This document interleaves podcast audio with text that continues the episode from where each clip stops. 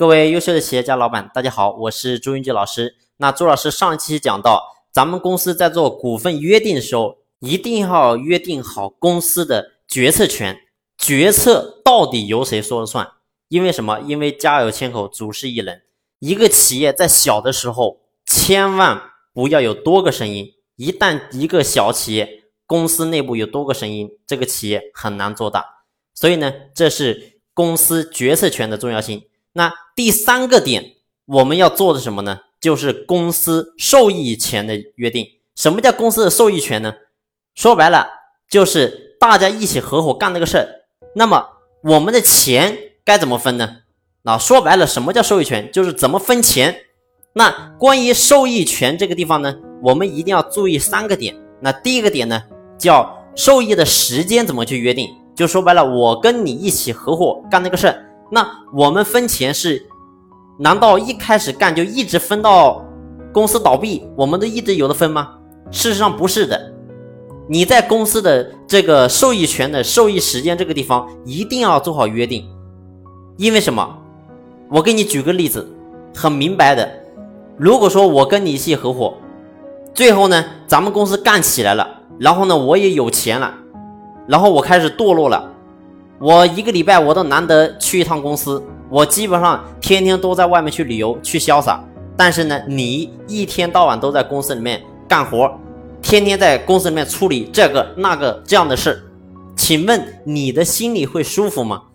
你会发现你很不舒服。但是对不起，因为我们这里写的受益时间是我们一起干那个公司啊，你也没说我什么时候我就结束，我不分钱了呀。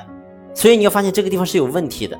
这就会导致股东之间会有矛盾，会升级，所以受益的时间要做好约定。这是内部的股东，那包括外部的股东也是一样的。你比如说你在创建一家公司之前，你由于缺乏资金，于是呢，你找了外部的某一名大佬，他有钱，然后呢，一口气给你投了一百万，让你去经营一家公司，但是呢，你们没有约定好受益权，他从来不去管你公司的死活。也不管你公司的日常运营，从来什么东西不参与。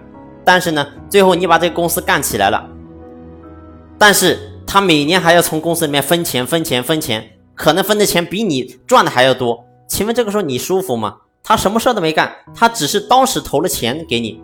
所以呢，这个地方受益的时间一定要做好约定。如果你不做好约定的话，到后面一定会有矛盾的。第二个呢，我们要做好的就是受益的总额。如何约定？就拿刚才我讲的那个例子来讲，你从外面找了一个股东回来，他投资了你一百万，最后呢，你会发现你给他分的钱已经分了一千万了，但是呢，因为你们没有做好受益总额的约定，最后呢，他还在分分分分分，这个时候你的心里肯定很不舒服，但是你对人家也是无可奈何，因为你们之前根本就没有做好这样的约定，所以这是受益总额。一定要约定好。第三个呢，就是受益的风险如何约定？说白了，什么叫做受益的风险呢？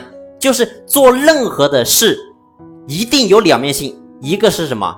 一个叫利益，一个叫什么？风险。没有什么东西说哦，我做这个东西一点风险都没有，不可能的。这个世界上没有这样的生意。凡是说我做一个项目没有任何风险，我告诉你，这个人一定是个骗子。